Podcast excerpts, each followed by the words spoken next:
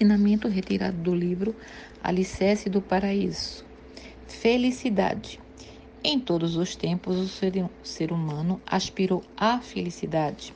De primeiro e último objetivo do homem, a meta de todo preparo, esforço e aperfeiçoamento. Mas quando poderão as criaturas consegui-las de fato? A maioria, não obstante ansiar pela felicidade, permanece vítima das desgraças e deixa este mundo antes de desfrutar a alegria de vê-las concretizada. Será então a felicidade algo tão difícil de se conseguir? Devo dizer que não. A felicidade baseia na eliminação de três fatores principais: doença, pobreza e conflito. Como essa eliminação não é fácil, a maior parte das pessoas submete-se a uma forçada resignação.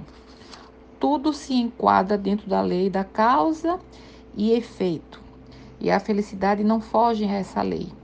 Descobrir sua causa será, pois, descobrir a chave do problema. A solução da incógnita está na compreensão do amor altruísta. Lutar pelo bem-estar do próximo é, é a condição essencial para nos tornarmos felizes.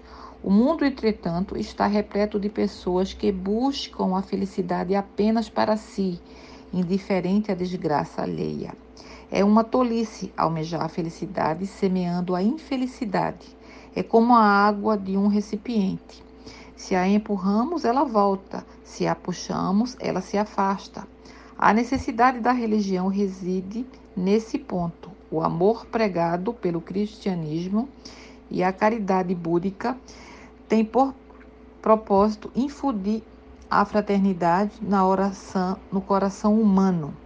Contudo, essa verdade tão simples é difícil de ser reconhecida pelo homem. Deus, por meio de seus representantes, criou as religiões, que por sua vez estabeleceram doutrinas, através da qual são indicadas as bases do viver. São as religiões que nos ensinam a existência de um ser invisível, para com a mais pura intenção conduzir-nos ao caminho da fé. Não é pequeno o empenho requerido para salvar uma pessoa. A vida realmente não tem sentido para a maioria que, não sendo ensinada a crer no invisível, parte para o além, indiferente aos ensinamentos, ludibriada e perdida nas trevas. Todavia, para que o souberem desfrutar da alegria de viver, exaciar-se com as verdades, conseguir vida longa e o meio de serem verdadeiramente felizes. O mundo será, sem dúvida, um paraíso digno de ser vivido.